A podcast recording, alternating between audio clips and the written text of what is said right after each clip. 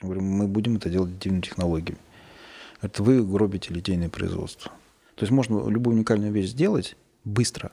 То есть картофельную пушку вы мне там построить не дадите, гигантскую? При его получении теряется 70% металла. Печатать макароны с сосисками нельзя? Закрыть глаза и есть.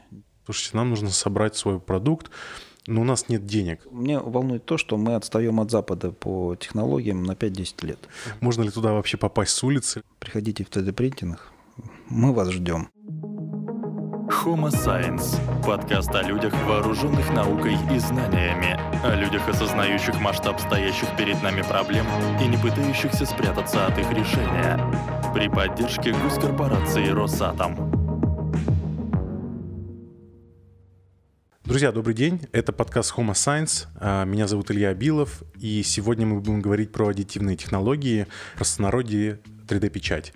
А, и сегодня у нас в гостях Андрей Травянов, директор Института экотехнологий и инжиниринга НИТУ СИС, кандидат технических наук и доцент. Андрей, добрый день. Добрый день. А, расскажите, пожалуйста, чем вы занимаетесь а, вообще? То есть что такое инженер в области 3D-печати и аддитивных технологий? Ну, э, сказать о том, что э, такими инженерами рождаются сейчас неправильно. То есть мы э, сейчас находимся в той ситуации, когда мы не готовили инженеров такого уровня.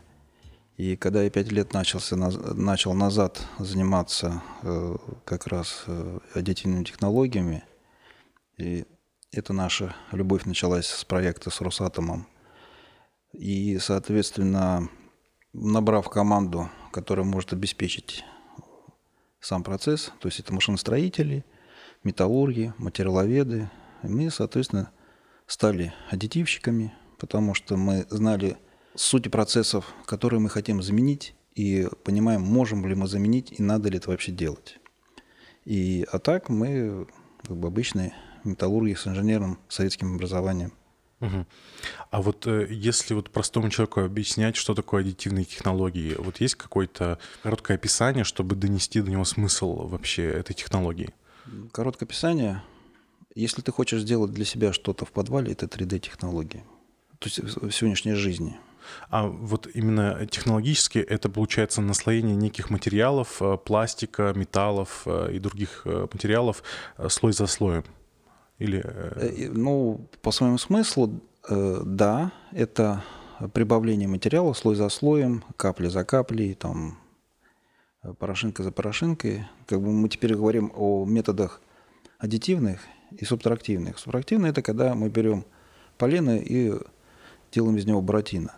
А если мы соберем опилки после этого вот, произведенного буратино и сделаем еще одно буратино, наклеивая там вот эти слоями э, порошок, ну, опилки, то это будет уже аддитивная технология. То есть, в принципе, взяв отход от одного, мы можем, как бы, могли, помогли бы папе Карло сделать близняшек. Ну, причем почти похожих. И по характеру, и по свойствам. Uh-huh.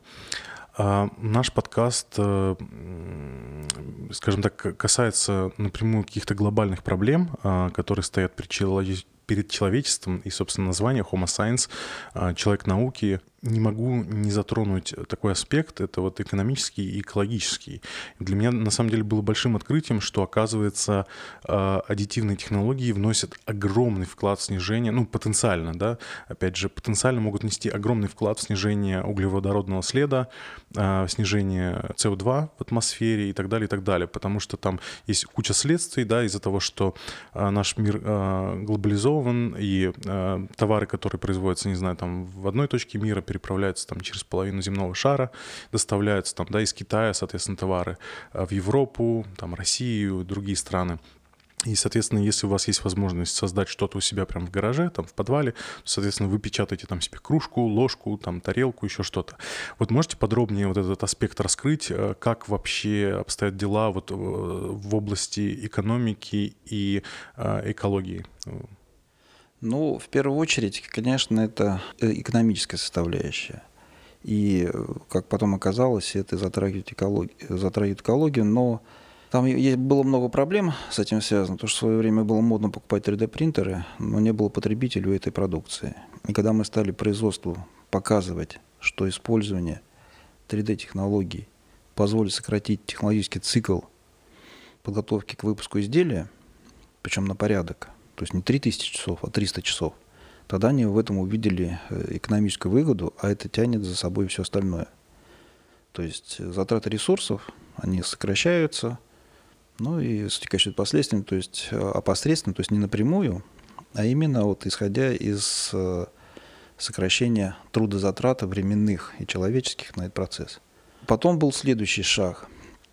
Оказалось, что производители совсем понимали, где можно использовать эти изделия 3D. И мы выяснили для себя, ну, вернее, как все пришли к выводу тому, что конструктора, которые готовят какие-то изделия, они не были обучены думать в смысле, как э, проектировать, как э, изделие 3D-технологий. То есть он, если проектирует какое-то там изделие, он исходит из того, что может делать станок фрезерный или токарный, или что может э, сделать литейщик. А когда мы сказали, что можно сделать конструкцию, которая не делается ни одним из способов механических, он стал по-другому, и, соответственно, получилось изделие легкое, и использование этого изделия становится уже экономически выгодным, если это касается какого-то механизма ну, механизм легче, меньше тратится топлива. Летает ли он, ездит ли, все равно. Угу. То есть вот если для слушателей наших зрителей пояснить, что вот э, мы можем там условно цельную кружку отлить, а можем а, создать какой-то там 3D-объект а, там в программе, и там будут полости внутри, соответственно, когда принтер печатает, он эти полости оставляет пустыми, и, соответственно, кружка легче, но при этом имеет такую же условную прочность. Да, и там ну, на кружке это как бы очень сложно э, это представить, потому что там не такие сильные изменения массы. Вот.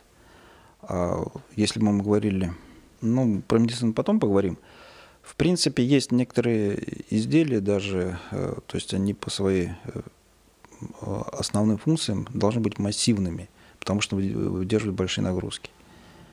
А когда появились программы, которые считают э, генеративный дизайн, занимаются, то есть рассчитывают изделия, то есть убирает изнутри лишний металл, но сохраняет прочность в определенных точках. То есть изделие стало легче в разы, там даже на два порядка.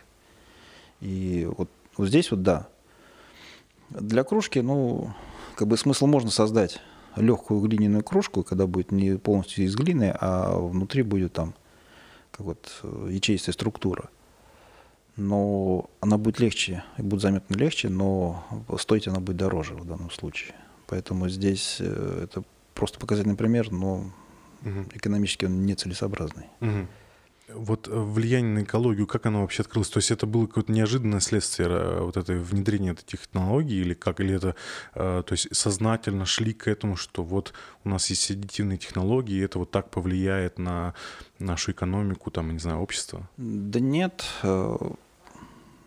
цели такой не было, потому что, в принципе, когда посчитали и поняли, что это и влияет на экологию.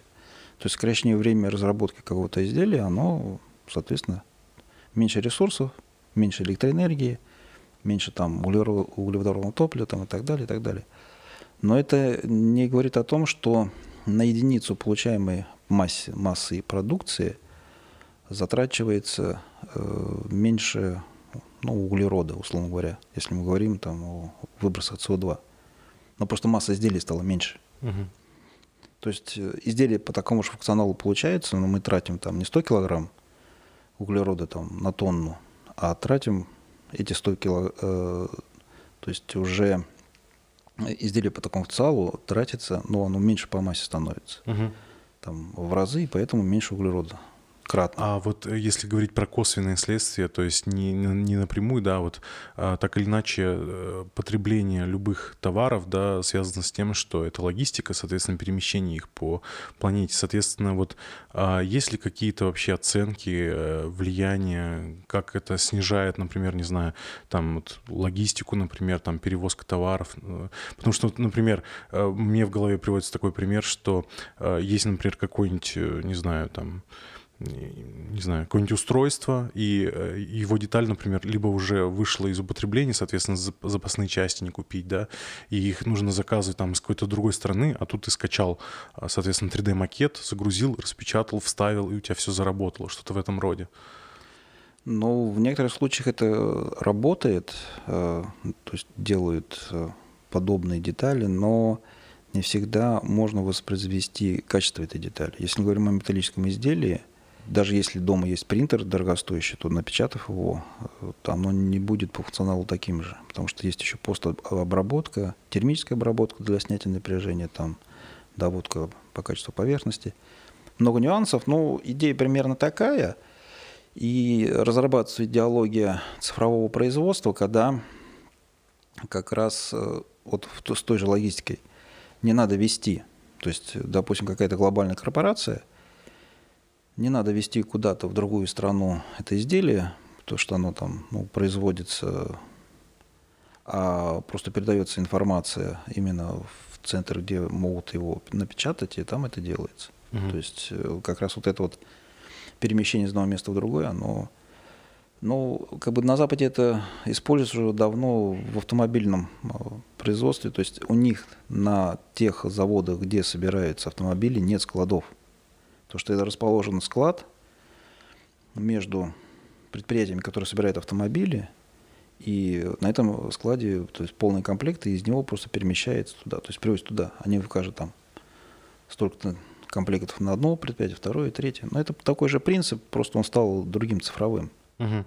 А вот если погружаться прям вот э, в тему 3D-печати, э, я видел несколько выступлений на TED Talks, и э, там, по-моему, речь шла о том, что уже там разрешение чуть ли не в несколько микрон достигается, да, то есть мы же можем супер маленькие детали печатать, то есть там вплоть, не знаю, до швейцарских часов какие-то вот шестеренки микроскопические и так далее. Насколько вообще вот такое оправдано? Или это все-таки скорее такая просто, вот мы можем, а в, при, применять это в реальности нет необходимости, потому что есть более простые дешевые технологии. Есть. Ну, вообще, если говорить вообще про детиное производство и говорить там про использование пластиков, либо использование смол, либо использование керамики, либо, э, причем нанопорошков, либо использование там металлических порошков, везде как бы ответ разный. И поэтому и то, что допустим, можно ли сделать точное изделие ну, вернее как, все зависит от э, материала, который мы используем в аддитивке. Если мы используем порошок диаметром от 20 до 40 микрон, то, соответственно, можно прикинуть, с какой точностью можем построить и то. Мы говорим о шероховатости, а все зависит от лазерного луча. То есть у нас сейчас оборудование, у которого там толщина пучка, диаметр пучка лазера 50 микрон, и э, мы можем э, строить стенки, условно говоря, из порошка, там 20-40 микрон, стенки нормальные, толщиной 100 микрон. То есть... Э, а человеческий волос сколько примерно? Ну, не знаю. Там 200, по-моему, если я ничего не путаю.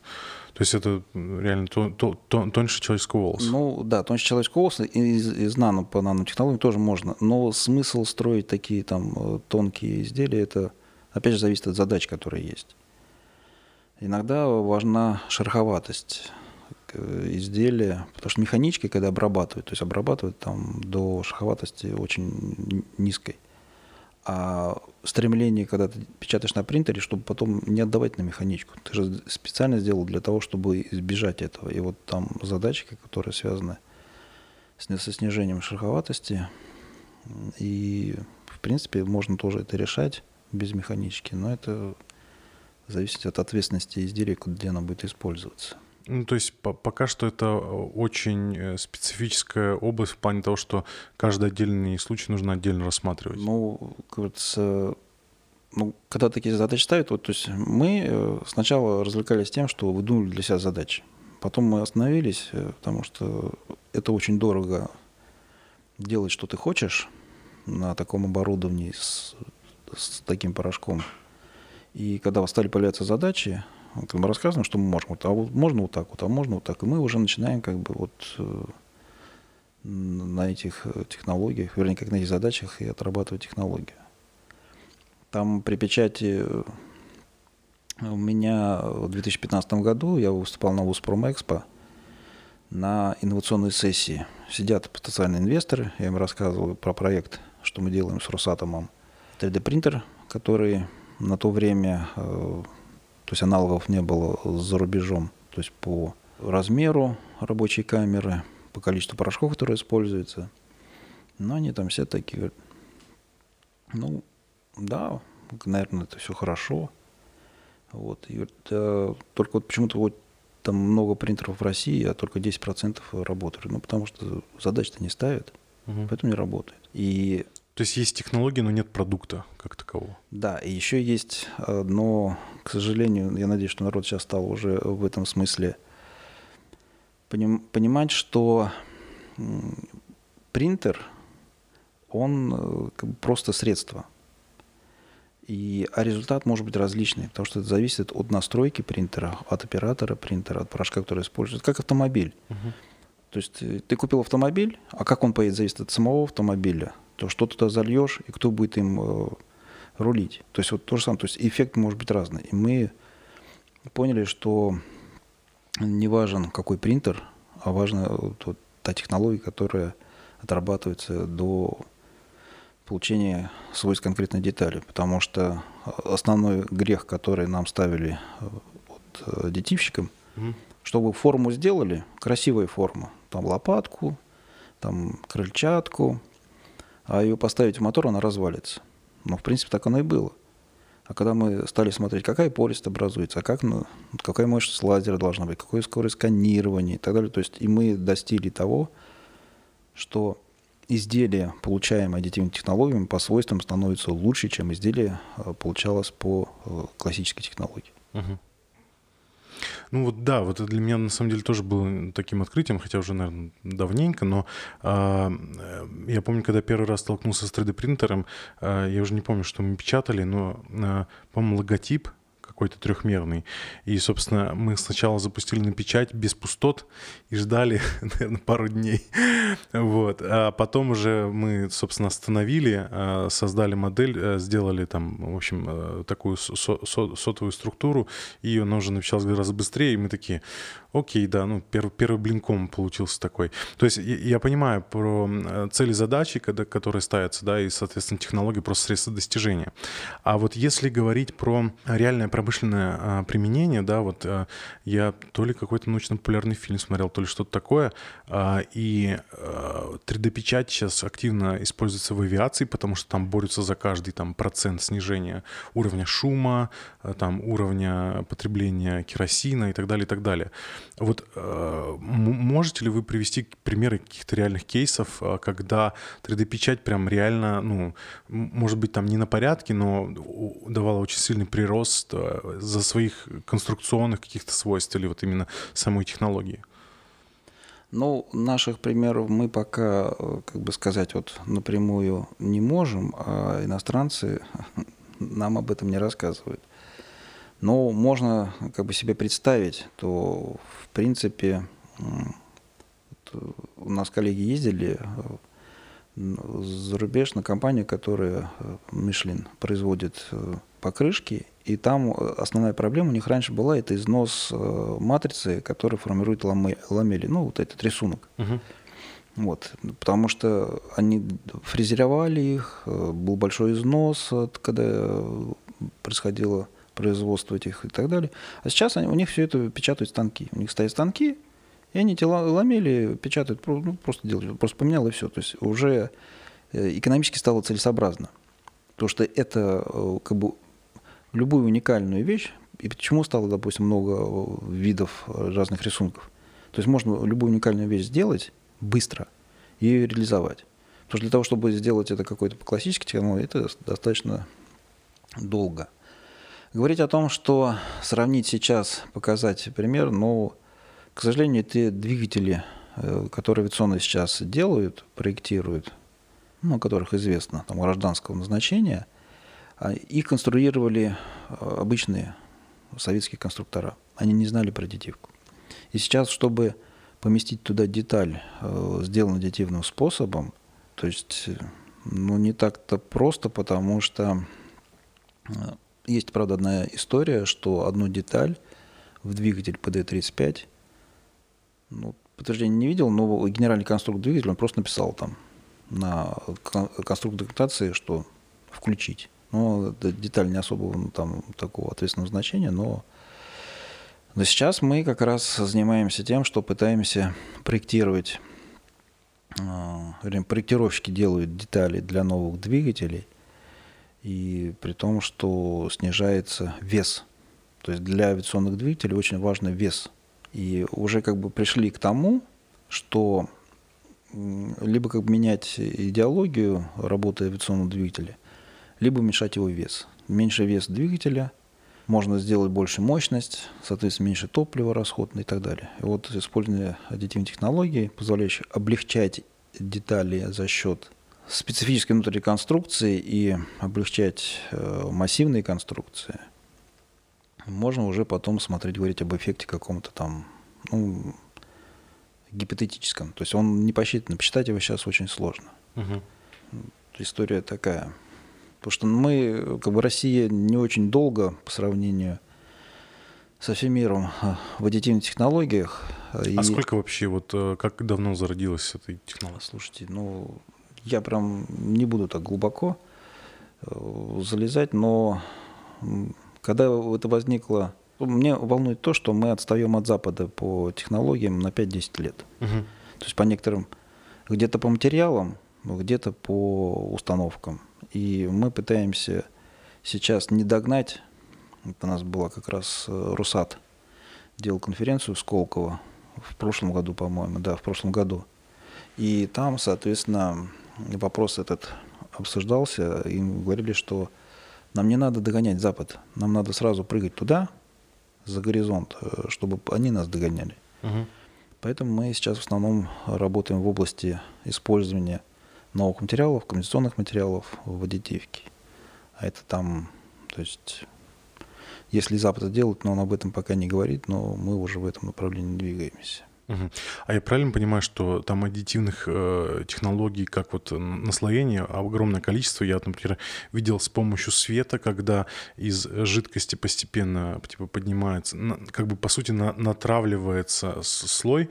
То есть э, получается, если 3D-принтер обычный печатает на какой-то подложке, то тут получается э, вот именно в слое, где опускается какая-то болванка, затравка, потом начинает подниматься, и за счет пучков света, которые формируют, собственно, контур слоев, соответственно, получается 3D-объект. Да? И вот какие еще технологии в этой области Не, есть? ну там э, есть э, семь основных э, технологий, вот, и в каких технологиях используется э, смолы, где-то используются пластики, где-то металл. Ну, это как бы отдельная лекция по этой ага. теме. Но опять же, если Они мы... все для своих сценариев каких-то? Ну, для своих сценариев, да. То есть мы не стали как бы останавливаться на принтерах, которые используют там пластик или смолы. Потому что ну, у них свои задачи. Задачи, причем это не всегда конечное изделие. Да, оно может быть конечное изделие а, ну, там все хвалят, вот мы можем сделать кроссовки. Ну, молодцы. Мы можем сделать платье 3D. Ну, прекрасно. Угу. Допустим, из смолу, то, что вы сказали, можно сделать мастер-модели. Ну, мастер-модель это которая э, тоже ее, из нее потом от, от, отливают. Ну, определенная отливка делает. То есть мастер-модель, она должна быть точной, чтобы сделать точную отливку. А вот использование металлических пирожков, это, порошков, это уже как бы заброс на получение готовых изделий. Прям вот реально. Вот показывает, вот, вот эта деталь, у нас проблемы. У нас был проект по двигателю, где, э, соответственно, изначально средняя опора двигателя делалась из деталей больше 40 штук, которые сваривалась аддитивными технологиями. Мы вместе там, с командой из ну, командой ученых, ученых мы создали технологию, которая позволяет это сократить до там, 7, по или 8 деталей. Угу. То есть э, вырастили э, габаритные там до 2 метров, и, соответственно, снизили, а это снижает затраты, увеличивает точность, ну и так далее. Угу. А вот если говорить еще про какие-то технологии, которые вот на слуху, то э, первое, что вот э, в голову приходит, это печать домов, например, да, целых. И вот в этой области, э, как вы можете дать какую-то, не знаю, там экспертную оценку, может быть, э, насколько вообще рационально строить вот какие-то конструкции жилые, там, может быть, не жилые, э, такой технологией, э, потому что, ну, у нас есть технологии строительства домов, как бы, да, мы уже там, всю, всю историю человечества строим дома, и Соответственно, когда речь идет про 3D-печать, то а, она имеет какие-то, ну, скажем так, эм, выигрышные стороны, там, например, скорость строительства или, может быть, э, экономия ресурсов или еще какие-то она имеет преимущества, или это просто пока демонстрация способностей технологии? Ну, не хотел бы никого обидеть, но вот сейчас это пока уровень демонстрации технологии – не, ну, конечно, красиво, когда стоит робот, и, и стоит рядом там бетономешалка, и этот робот по программе строит э, дом, формирует его. Но тут надо понимать, что даже при использовании такого густого вещества все равно должны быть какие-то ограничители э, объема. Если не использовать ограничители объема, ну, получится как вот, ну, такие с наплывами. И не все конструкции, они, ну, их опять же надо армировать для каких-то условий. Для того, чтобы он был изолировал от холода или от тепла, соответственно, должна быть соответствующая засыпка. Потому что бетон, если у нас бетонная стена без засыпки там, пористым материалом, то она будет э, хорошо и нагревать, и хорошо отдавать. То есть пропускать во внешнюю среду. А наша задача, наоборот, сохранить тепло или защититься от холода или от жары. То есть задачи такие – то есть в, в правильном направлении идет технология, но как бы нельзя говорить о том, что пять лет назад на меня литейщики обижались, что некоторые изделия мы просто вот из их ассортимента отбираем. То есть мы говорим, мы будем это делать аддитивными технологиями. Это вы гробите литейное производство. Ну, никто не гробит литейное производство, потому что э, литейное производство есть и было. И экономически сообразно, если нам сделать нас несколько деталей, то делать плетение технологии это очень дорого, а напечатать это дешевле. То есть уже от объема производства будет зависеть экономическая эффективность. Ну все, теперь мы, они отливают, а мы на эти отливки наращиваем остальные конструкции. Правильно ли я понимаю, что это вот э, можно интерпретировать как э, некий тезис, что 3D-печать э, это не про промышленное производство? То есть это вот э, все-таки какие-то ограниченные тиражи? 3D-печать, э, э, опять же, в зависимости от э, металла. И как раз года два назад Сколково делала аналитику и выпустила документ, который говорит, что такое новые промышленные технологии или новые производственные технологии, правильно говорить. Это как раз вот относится к новой производственной технологии, это 3D-принтинг или аддитивные технологии – которые в первую очередь они направлены на кастомизацию производства, то есть производство уникальных, ограниченных объемах изделий. Вот это в первую очередь э, уникальный ограниченный объем, потому что для массового производства тут уже нужны другие технологии. И я уже теперь всем говорю, что то есть мы можем любое, из любого металла сделать изделие 3D-технологиями, только вы должны понимать, что это экономически целесообразно или нет. Ну, то есть эффект масштаба влияет на использование... Объема, да, да. объем mm. производства. Но в некоторых случаях э, как бы других вариантов нет. Если конструктор, вот сейчас он придумал какое-то изделие со специфической внутренней структурой, но ничем его не сделаешь больше. То есть он такое сделал. Поэтому это изделие будет делаться только э, то есть э, аддитивными технологиями, больше никакими не сделаешь. Ну, то есть внутренняя геометрия сложная. Внутренняя геометрия сложная и внешняя геометрия сложная, потому что там не всегда удается классическими технологиями. Нет, ну можно, конечно, э, изымая из больших объемов там изделий. Но бывает, вот сейчас по некоторым изделиям для авиационного производства с титана э, при его получении теряется 70% металла. Ну, это как бы... В виде стружки там вот этих да, всех, да? Да, mm-hmm. да, потому что по-другому нельзя. А 3D-технологиями из порошка можно сделать. Хотя, если говорить о килограммах, о стоимости килограмма, это, наверное, дороже, потому что порошок-то надо тоже сделать. Угу. А вот еще вторая тема, которая, наверное, самая такая популярная, это использование 3D-печати в космосе. Это и там SpaceX, и NASA, и там Роскосмос тоже э, делал уже какие-то заявления по поводу строительства баз на Луне каких-то. а, использование там э, местных ресурсов типа реголитов, да, лунного э, грунта а, и так далее. Насколько это вообще ну, развивается? Вот на МКС, не помню, по-моему, лет пять назад отправляли 3D-принтер, да, и они там как-то исследовали, как он в условиях микрогравитации работает. А вот в этой области как, какие вообще подвижки, а имеет ли это смысл, потому что ну, вот мне со стороны, например, как не специалисту да, в области аддитивных технологий, кажется, что некоторые какие-то дизайн-макеты, да, и, и потом их словесное описание, как это будет работать, оно скорее такое, типа, ну вот у нас есть крутые технологии, и мы хотим, чтобы они там были, но по сути у нас есть и более простые э, технологии, там, строительство тех же там блоков каких-то, да, э, для проживания там на поверхности Луны или еще что-то подобное. Или там, например, построить блоки, засыпать потом их просто реголитом, чтобы защитить от радиации но при этом печатать из э, реголита 3D-принтерами ну, просто нерационально. Вот э, в этой области как? Ну, в этой области год назад мне пришло письмо из одного института Академии наук о том, что спросили, а готовы ли вы участвовать в проектах, связанных вот с 3D-принтингом из реголита э, как бы, в условиях там, других планет, в том, ну, в Лу, на Луне. И, ну, я написал, что да, готовы. Тут история, ну, в этом направлении двигаются. Э, вот. Я знаю, что такие проекты есть, но там вся история в том, что большинство технологий, которые э, по аддитивке, они связаны с гравитацией.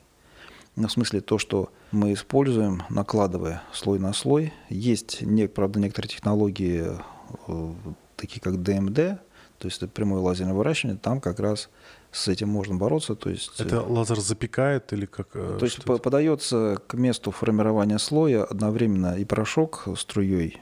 То есть он не просто укладывается, а обычно технология укладывается порошок, и, соответственно, дальше идет лазер и то есть Мне кажется, пропекать. лазерные принтеры, вот, которые на бумаге печатают, примерно по такому же принципу ну, работают. Да, по такому же принципу, да, только они там прорезают, а это по такому же принципу слой порошка насыпали, прошел вот э, лазер, еще слой порошка, еще и так далее. То есть здесь важна гравитация, чтобы порошок лежал. А когда подается вместе в лазер то, порошок, то сразу формируется слой – вот. Ну, если говорим о пластике, ну, та же история. То есть э, должна быть какая-то микрогравитация, чтобы формировалась там предыдущий слой, он чтобы удерживался. Получается на МКС печатать что-то? Ну, если они микрогравитацию делали, естественно. Ну, все эти проблемы решаются, если создавать, э, как бы печатать в центрифуге, там, ну, вопрос, вопрос решается. Ну, будут, конечно, некоторые недостатки, это громоздкое сооружение. А то, что касается реголита, там все намного проще э, это направляется на печать из металлических изделий. Реголит, он состоит из мелкого порошка не только там, керамики, но и металла. Поэтому весь э, вопрос в том, чтобы от реголита отделять уже имеющийся металлический порошок, и из этого металлического порошка выращивать изделия лазером. Угу. Вот. То есть реголит, то есть он лежит под ногами, создается технология по извлечению этого порошка металлического и вперед. То есть э, это вполне нормально, потому что э, все другие истории, чтобы какую-то создать конструкцию, надо провести на Земле эти изделия, эту конструкцию, затратить энергию, топливо, угу.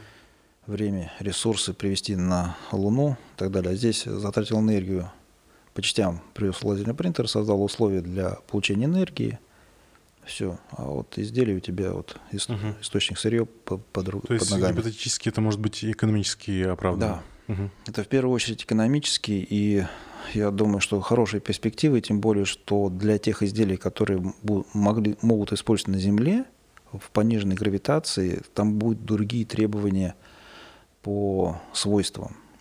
И здесь я думаю, что, ну, как мы говорим, собрали здесь э, не очень хорошо ну, и сломался. А там вот э, то же самое сделать, но будет работать э, необходимое время. Поэтому, угу. наверное, там и не надо будет заморачиваться угу. на какой-то там точности в этом смысле.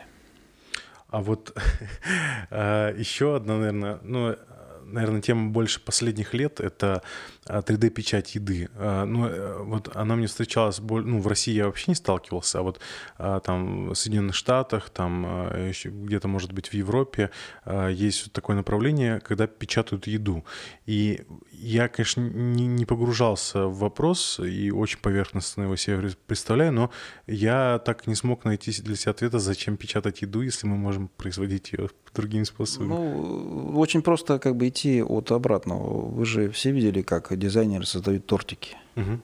То есть сколько они времени тратят, чтобы там вот обычно ролики в YouTube, ну там просто столько ресурсов времени, а напечатать. То есть напечатать тортик, можно любой напечатать тортик, вот э, из того же шоколада, то есть это обычная струйная печать инжекторами там, и подобрать и густоту шоколада, температуру. Ну, то есть это то же самое, как печать пластиком, то можно напечатать э, тортик любую конфигурацию, вот как ты вот задал в компьютер, он все это напечатал. Не надо тратить ресурсы. А то есть это только то, тоже как бы специфическая какая-то история, то есть, условно, печатать макароны с сосисками э, нельзя. Не, ну можно, это уже как бы, это уже как бы от, если визуально мы понимаем, что можно тортики напечатать, то можно напечатать и, естественно, еду.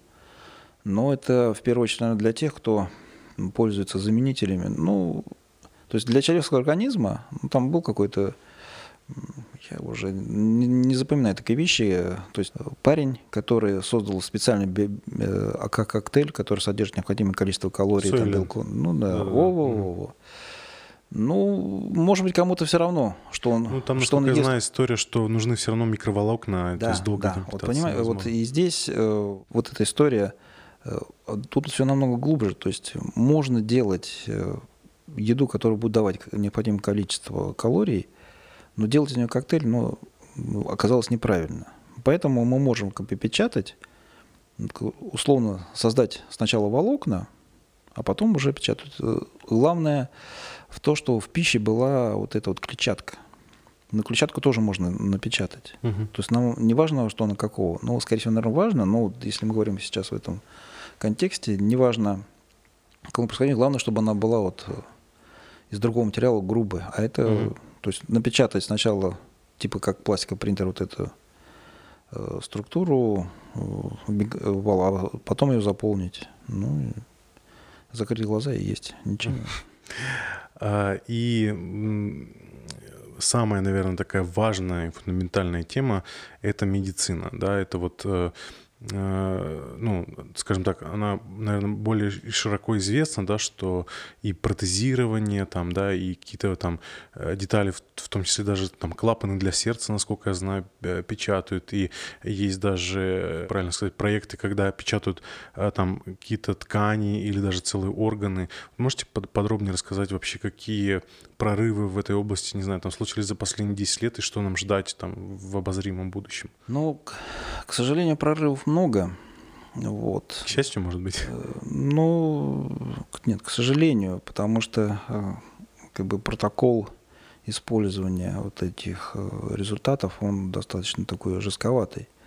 То, что у нас сейчас молодые ученые делают, печатают там, ну, кастомизируют определенные части и костей, и черепа и так далее, чтобы это использовалось в медицине как потребитель должно пройти не менее 10 лет, потому что там доклинические испытания, клинические, послеклинические, там вот история в этом, конечно, и медики сами говорят о том, что в этом сложность. А западные технологии, то есть материалы, которые уже как бы производят, уже как бы у них есть пройден этап клинических испытаний этих материалов, они с удовольствием нашим это продают, и наши это используют.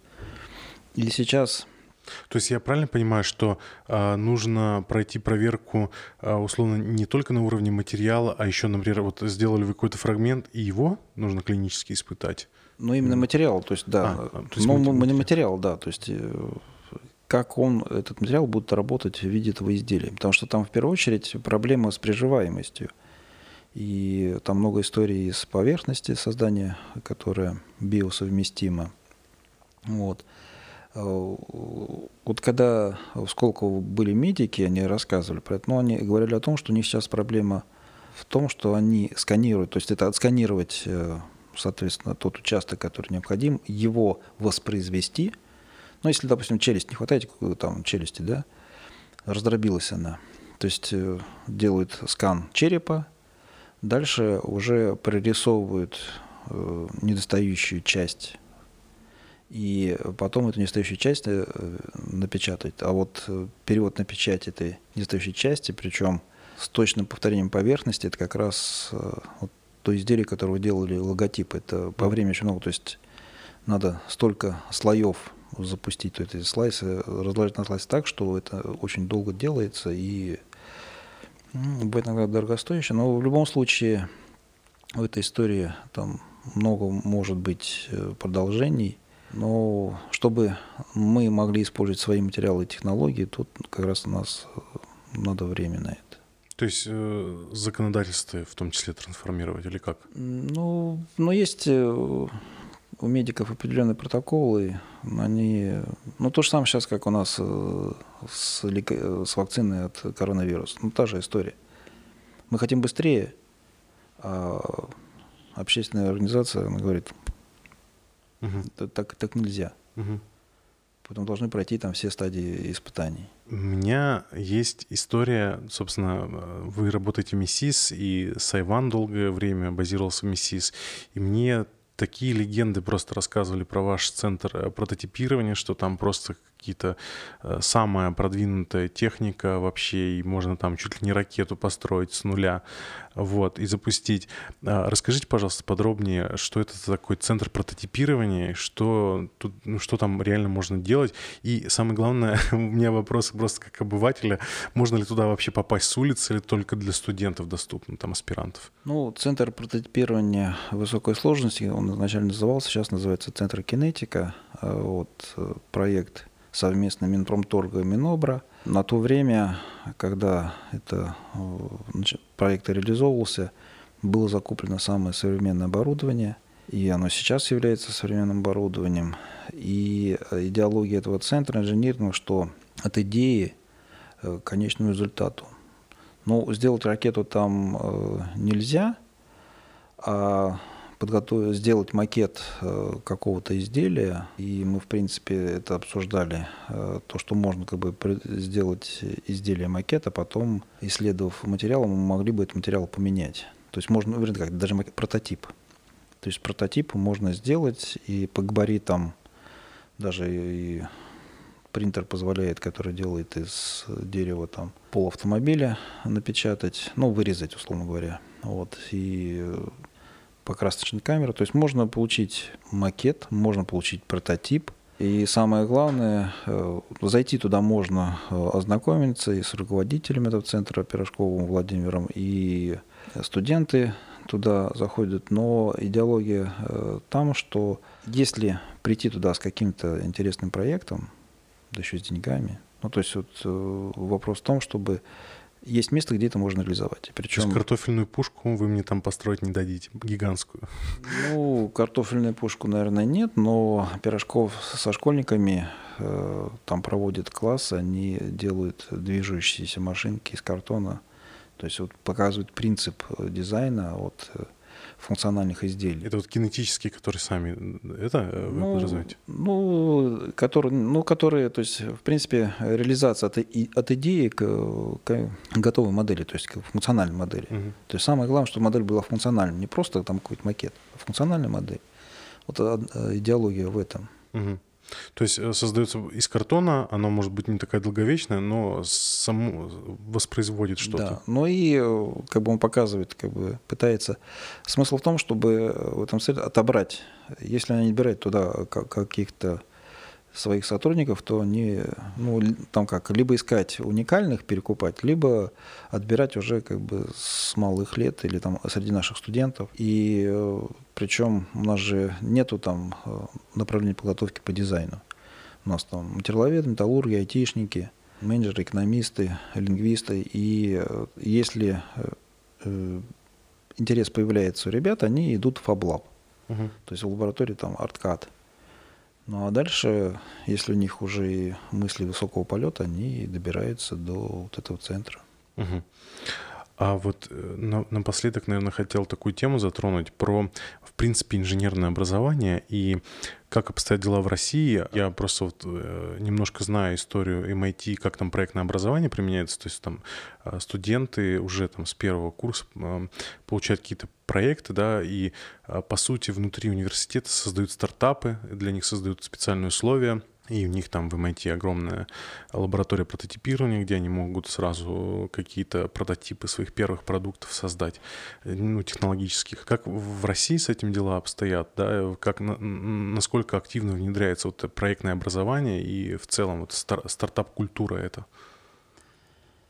Ну, здесь э, два мнения есть, и, в принципе, они имеют свое место. Если бы у нас, вернее, как, э, как мне руководитель штата Айова сказал в презентации, если бы русские не запустили спутник в космос, мы бы не стали заниматься с школьниками проектным обучением, то есть не стали проводить Олимпиады и так далее. Спасибо, что вы запустили спутник в космос. То есть они начали с тех времен. То есть у нас э, вот эта система воспитания кадров, она была советская, очень хорошая. То есть давали много, и Поэтому благодаря этому есть запас до сих пор ученых, которые с таким матерым образованием, может быть, оно и слишком глобальное, но оно позволяет решать нетривиальные задачи абсолютно, то есть вот на, грани, на границе идей. И сейчас в наше время, когда э, ну, все быстро идет, и мы понимаем, что сейчас вместе с этими э, массовыми объемными знаниями еще необходимо, э, чтобы не было этой инертности, быстрое принятие решений, то есть создание команды и решение задач. И э, когда мы ездили, смотрели, как реализуется это в Америке, в Оллен колледже, в MIT, вот там принцип, допустим, в Оллен колледже, ну, как бы ничего, не, ничего особенного, но все обучение ведется через проект. Дали проект – Нужна математика, учат математику, нужна механика, учат механику и так далее. Либо собирать команды. Ну, в любом случае собирать команды, и э, при решении проекта он понимает, что мне хватает знаний, они там, то есть вот э, система такая достаточно прикольная, но она не распространена сильно в Америке. Вот. Все равно там есть, э, сначала получается определенные знания, даже в том же самом, а в MIT-то наоборот.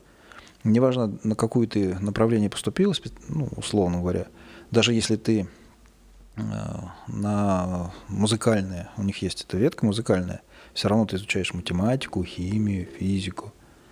И благодаря этому появляются некоторые Междисциплинарные Ну, да? то есть на это междисциплинарно, то есть создаются там уникальные изделия, то есть э, это тоже, в принципе, но все равно как бы есть какие-то фундаментальные знания. Проектное обучение должно быть таким осторожным. Его надо использовать, вот. И различные варианты просматриваются. Либо варианты, ну, потому что проектное обучение, ну, оно, в принципе, так и так присутствует у нас в российской высшей школе. Вот, просто мы его не называем так, а решение там всяких задач, задач. инженерных задач там, или бизнес-кейсы какие-то, вот экономисты очень распространены там, там чемпионаты, э, которые проводятся, кейс-кап. А вот, вот эта идея, когда ты даешь на первом курсе ему инженерный проект, и он его, как бакалавр, решает 4 года, при том, что здесь важно э, правильно дать ему инженерный проект. Когда он изучает химию, он решает химическую часть этого проекта. Физику, физическую часть, математику, математическую. То есть в конце концов он уже к концу приходит с полностью решенным проектом. Это даже задача, э, сложность не для студента. Ему проще, это сложность для нас, как преподавателей, сделать такой проект. А вот если говорить про университет, например, да, какой-нибудь, э, любой, да, инженерный, вот, допустим, не знаю, там, э, третьекурсники, пятикурсники, э, понятно, что у них есть там дипломные работы, да, какие-то курсовые, возможно, там, с какими-то реальными проектами. Ну вот, допустим, не знаю, собрались студенты и решили открыть стартап, но они приходят к вам, да, там, в лабораторию прототипирования, говорят, слушайте, нам нужно собрать свой продукт, но у нас нет денег, вы как им поможете, вот как университет? Или вы скажете, ну, там, найдите деньги, тогда приходите, или что, как, как вот, это, вот это работает? Очень интересно работает, э, прям хорошо спросили. Э, мы в этом году, у нас там ежегодные проходили Дни науки, 75-е, и мы решили пойти на другой уровень. То есть вот мы понимаем, что у ребят идеи, я говорю, ну приходите в лабораторию. Но они приходят в лабораторию, у них идеи такие, что они ресурсно затратные. То есть вот, вот по той же детивке, потому что там стоимость килограмма порошка металлического, она прям бывает иногда космическая. Вот. И а, а попробовать, а чтобы попробовать, нужно это 100 килограмм этой. Ну и, соответственно, все это сложно.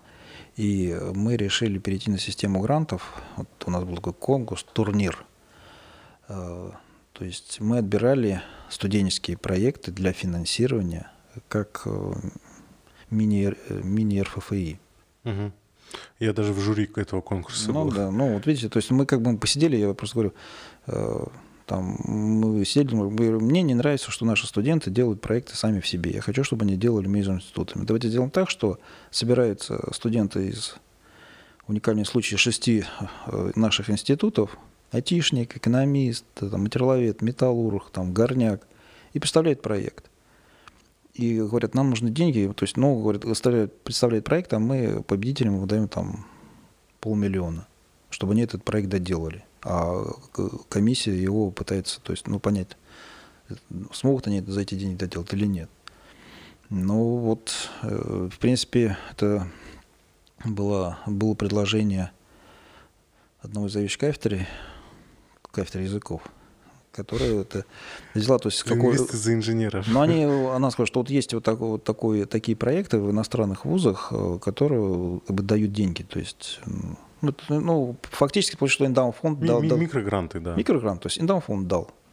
То есть э, и дал, и... А для слушателей эндаумент фонд — это фонд, который основан институтом и за счет выпускников, э, которые там, не знаю, ну, стали при, богатыми, да. Да, принесли а, деньги, а а потом э, на процент, эту... процент, процент от, э, который получает от использования денег, идет как раз на различные проекты. Каждый год эта сумма увеличивается. Вот, э, насколько я знаю, по-моему, в Стэнфорде Даумент фонд настолько большой, что они уже там практически как какая-то транснациональная корпорация по, раз, по размеру. Ну, много. Но это много вариантов. Причем там... Э, у них там проще, потому что по законодательству у них, если ты отдаешь деньги в данный фонд, то ты не платишь налоги. Угу. Поэтому люди, э, когда уходят из жизни, американцы, они говорят, лучше я отдам эти деньги, чем отдам государству. Угу. Вот, и э, там потому что Хорошая вот это, традиция, мне кажется. Там есть у них один э, колледж, комьюнити колледж, по-моему, не помню, в каком штате мы там были, там столько приходится денег на одного студента, это просто мама дорогая, там такой фонд космический. Ну и а вот э, там э, университет э, Джорджа Вашингтона, в Вашингтоне, естественно, там у них вся наука на эндаун-фонде. Угу. То есть как бы приходит э, какой-нибудь ученый, говорит, я вот группу сделал, хочу вот это попробовать. Вот, ну пробуй, на тебе денег. Я вот, кстати, недавно от Андрея Воронина узнал, что лаборатория э, реактивного движения НАСА, оказывается, не НАСА, это просто маленькая часть от института, забыл, и, и как Корнельского, по-моему, или какого, ну, ладно, не буду врать, в общем, как, часть какого-то института, вот, э, причем э, эта уже штука разрослась настолько, что она больше самого института, то есть такой парадокс немножко. Да, интересно. А вот, может быть, что-то посоветуете, там, посоветуйте напоследок что-то почитать? Может быть, есть какие-то книги для вот э, общего развития, то есть без какой-то прям сложной инженерной э, содержательной части, а вот просто, не знаю. Ну, вот так как мы отстаем, то здесь э, проще подойти путем, что есть э, на э, открытых образовательных платформах онлайн-курсы угу. вот, по, по аддитивным технологиям. То есть вот просто их посмотреть и понять вот, в части использования там, пластиков, это было бы нормально. А вот в части использования металла, это сейчас, я знаю, точно пишется тоже онлайн-курс, там уже по использованию металлов участвуют и производители оборудования, ну, продавцы оборудования в России. Лучше как бы посмотреть. Читать – это уже... Прошлый век. Нет, это не прошлый век. А затратно по времени, по финансам. Мы анализировали всю литературу за последние пять лет ну, в прошлом году, ну, за последние 5 лет, то есть даже не 5 лет, там у нас 16, 17, 18 года, мы отобрали э, иностранную литературу, которая рассказывала о 3D-технологиях вообще, то есть, ну, то есть в разных там применении, по самим технологиям. И то есть у меня получилось ну, больше там 150 книг. Mm. Из этих 150 книг я как бы отобрал 22 книги, в основном там э, издательство Шпингер. То есть это не учебные пособия? То есть это, это... Уч... И, и в том числе и учебники. Ага. То есть, ну, это как учебники э, и другие. То есть они о применении 3D. Это не какая-то там научная литература. Нет, научную литературу лучше не читать, потому что ученые э, ищут что-то новое, оно пока как бы такое космическое, фундаментальное исследование, но не стоит там. Это, а вот именно о применении, о видах, как это где используется. И вот по металлам, и в принципе я отобрал там 22 книги, вот у себя так пометил, и вот в долларах на Амазоне это стоит там 2300 долларов. А вот какие-то, может быть, прям самые популярные, ну, такие вот, знаешь, э, знаете, для э, прям совсем широкого читателя, э, то есть не для студентов, не для аспирантов, а вот просто хочу погрузиться в тему, понять вообще, как там, э, какие направления есть, что, что как это развивается, вот по, более подробно просто. Ну, не, ну, это, в этом смысле лучше онлайн-курс послушайте, mm. это, это будет правильно потраченное время, потому что читать, там книги читать надо, если ты уже конкретно занимаешься каким-то, вот понял, mm. что это тебе надо. Угу. То есть научпопа на эту тему особого такого нет? Науч, научно-популярно, ну, обычно э, лектора, которые читают такие курсы, они начинают с научно-популярного, это рассказывается, какие бывают э, виды 3D-принтинга э, и какие угу. делаются изделия. Точка. Все. Ну, это как бы, ну, ну, ничего нового, а там-то и смысл-то в другом совсем. А я еще раз напоминаю, что у нас в гостях был э, Андрей Травянов, директор Института экотехнологии и инжиниринга НИТУ МИСИС. А, кандидат технических наук, доцент.